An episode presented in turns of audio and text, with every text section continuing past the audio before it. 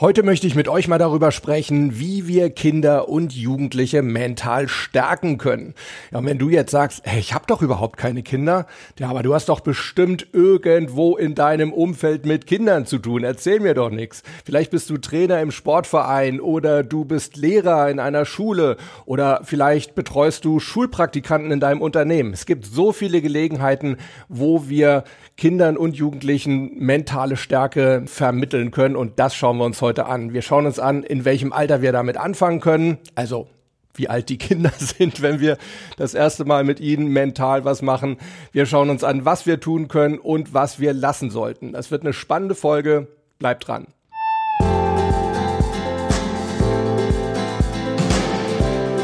Servus und herzlich willkommen bei Mental gewinnt. Du bist hier genau richtig, wenn du leichter und erfolgreicher durchs Leben gehen möchtest und wenn du genau dann, wenn es wirklich drauf ankommt, das Beste aus dir herausholen möchtest. Ich bin Harald Dobmeier, ja und ich freue mich mal wieder wie ein Welpe, dass du heute hier mit an Bord bist. Ja, apropos Welpen, ich möchte also heute mit euch darüber sprechen, was wir für Kinder und Jugendliche tun können, um sie mental stärker zu machen. Warum ist mir das so wichtig?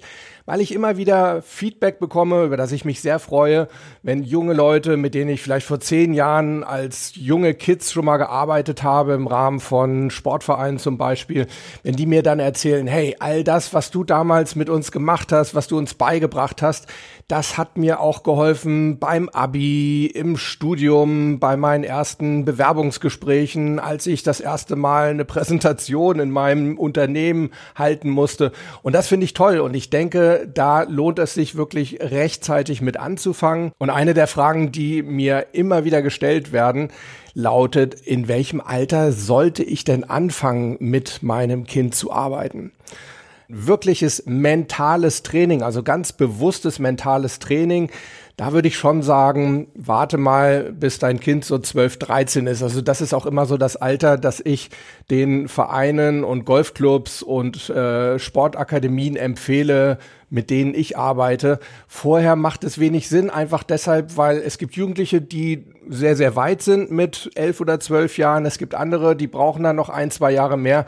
Und wenn man wirklich in einer Gruppe arbeitet, dann ist es natürlich schon ganz gut, wenn da eine gewisse Grundreife einfach generell da ist, weil klar, mentales Training benötigt beispielsweise viel Aufmerksamkeit, ist wirklich anstrengend, es ist nun mal Training und ja, da denke ich, da macht es wirklich Sinn, wenn die Jugendlichen schon mal wenigstens im Teenageralter sind, also 13 aufwärts, finde ich optimal.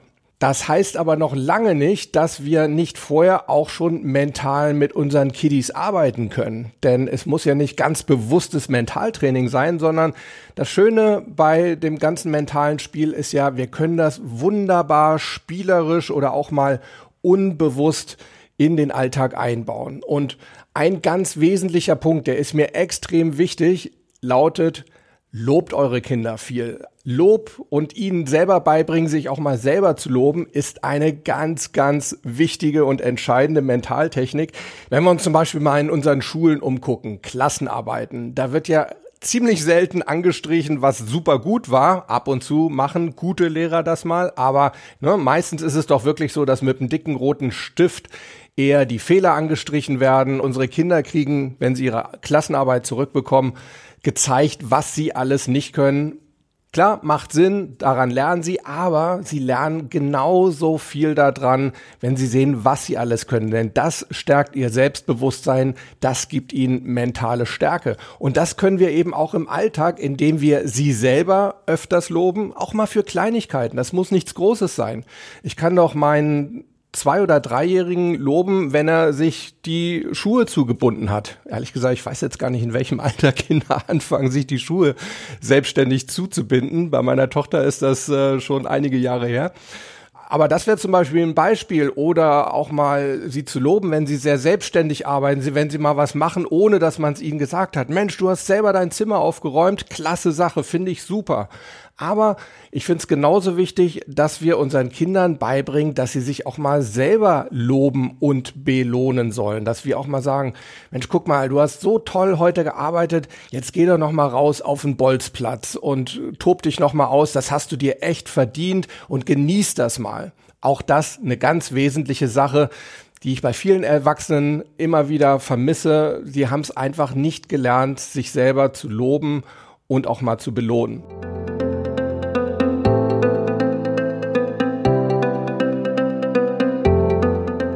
Natürlich sollten wir uns auch die Kehrseite mal anschauen, denn Kritik ist ebenso wichtig. Durch Kritik lernen wir und eben auch unsere Kinder ja, was wir oder sie nächstes Mal besser machen können. Aber genau darum sollte es in der Kritik eben auch gehen, ihnen wirklich konstruktiv aufzuzeigen, guck mal, das hat diesmal nicht geklappt, aber was kannst du denn nächstes Mal anders machen, damit es besser wird und ihnen wirklich helfen, selber die Lösung zu entwickeln. Das ist wirklich auch für Kinder ein wahnsinnig tolles und motivierendes Erlebnis, wenn sie merken, Mensch, Mama oder Papa, Weißt du was? Ich glaube, nächstes Mal fange ich einfach eher an zu lernen. Dann komme ich auch nicht in so einen zeitlichen Druck. Und hey, wenn ich dann eher fertig bin, dann kann ich ja auch noch rausgehen und ein bisschen spielen. Ich verspreche euch, wenn ihr es schafft, euren Kindern zu zeigen, wie sie selber Lösungswege finden, um eine Situation das nächste Mal besser handeln zu können, dann werdet ihr Kinder großziehen, die auch nach Niederlagen, auch nach Fehlern, auch wenn etwas schiefgegangen ist, gestärkt aus solchen Situationen hervorgehen und keine Angst haben werden, nochmals in eine ähnliche Situation reinzukommen. Oh Leute, da muss ich euch gerade eine Story erzählen, die habe ich neulich erlebt auf dem Golfplatz beim Jugendtraining. Ne, mal so ein Beispiel, wie man es nicht machen sollte.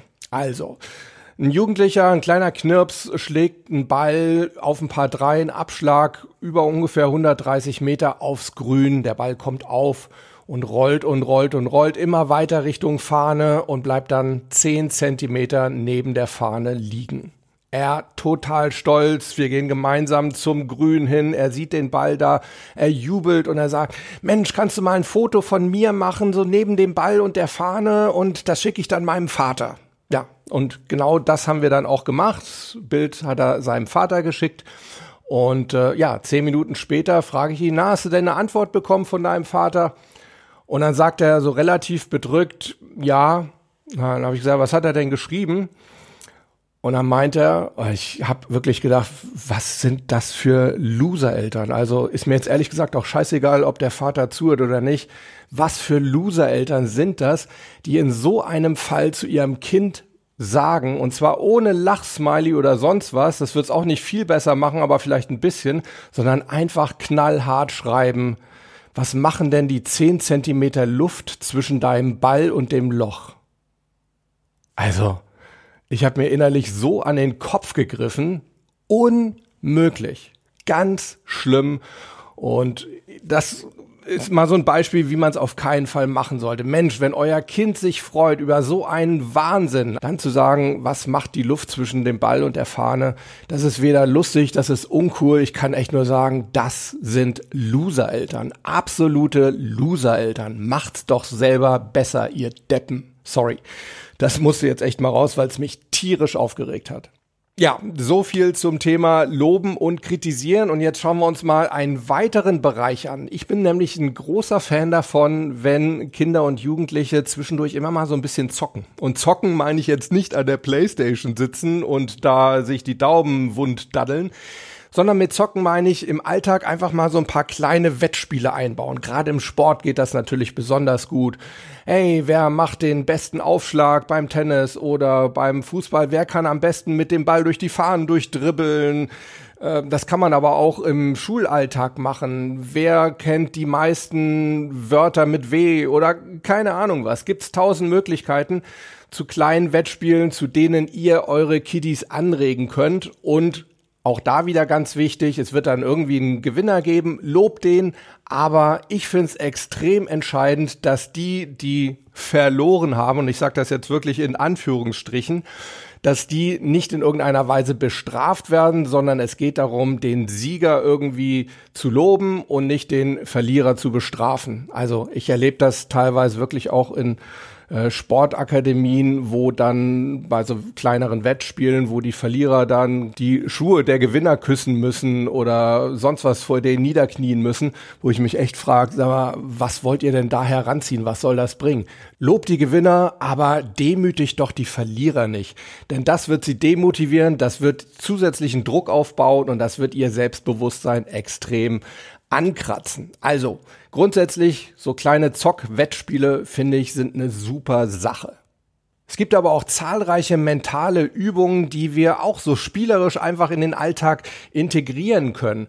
Mir fallen zum Beispiel jetzt so Wahrnehmungsübungen ein. Es ist häufig schwer genug, die Kinder mal dazu zu bringen, dass sie mit euch einfach mal in den Wald spazieren gehen. Aber ihr könnt das doch mal mit mentalen Wahrnehmungsübungen kombinieren, indem ihr zum Beispiel beim Spazierengehen sagt, Pass mal auf, jeder von uns hört jetzt mal eine Minute genau hin und nachher schauen wir mal, wer mehr verschiedene Geräusche wahrgenommen hat.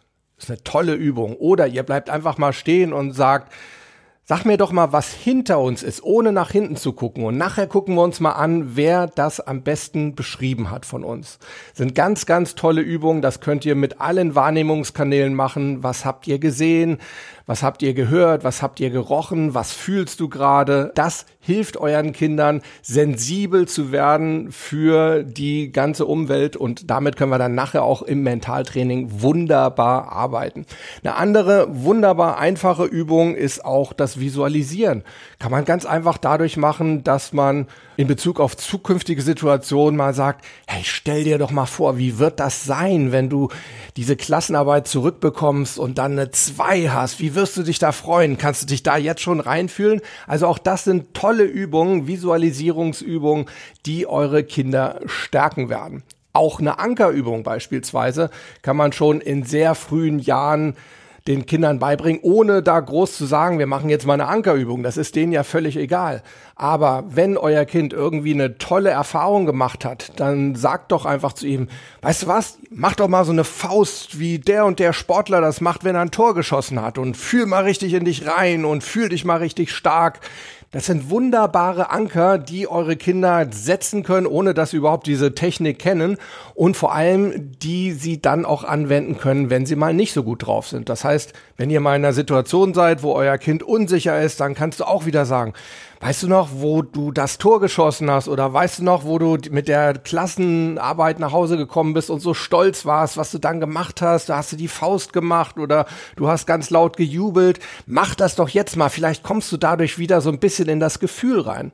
Und auf die Weise lernen Kinder, ohne dass sie es wissen, schon mal die Ankertechnik.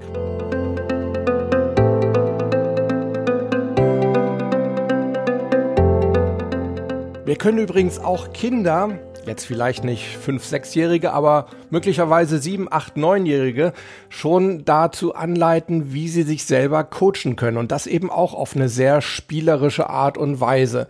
Zum Beispiel in Situationen, wo sie nicht so toll drauf sind, können wir sie mal fragen, was fühlst du denn gerade oder wie fühlst du dich denn gerade? Bist du jetzt traurig oder bist du sauer?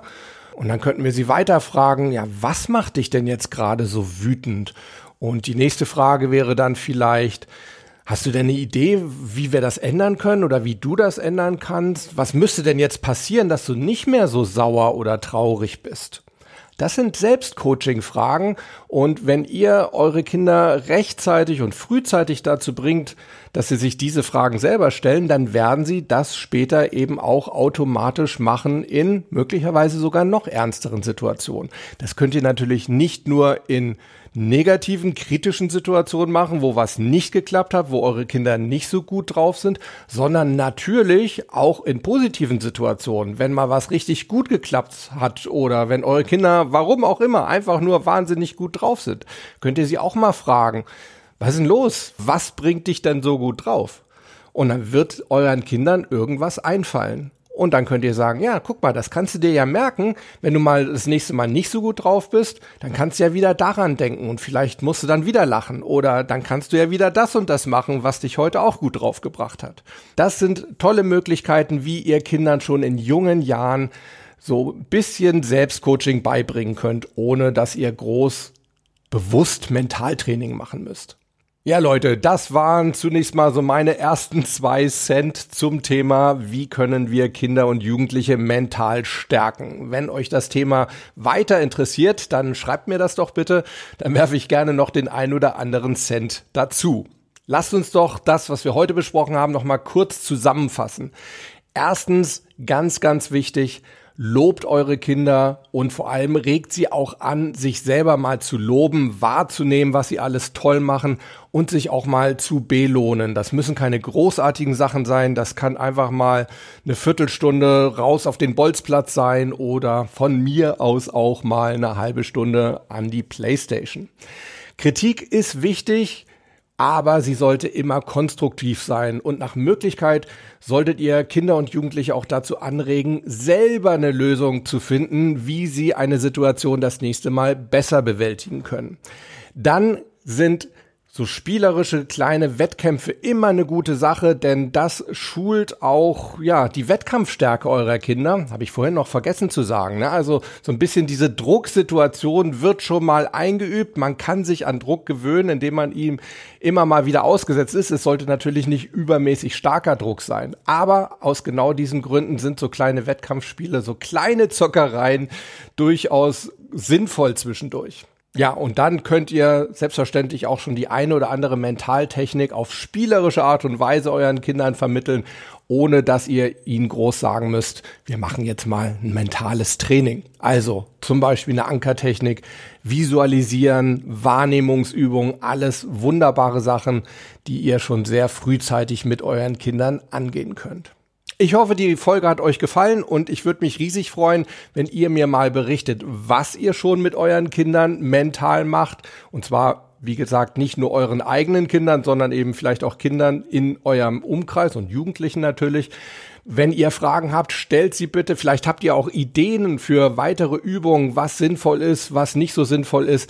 An all dem bin ich wie immer wahnsinnig interessiert. Am liebsten wäre es mir, wenn ihr mir das auf die Mailbox sprecht unter der Telefonnummer 06173 608 4806. Ich wiederhole es nochmal.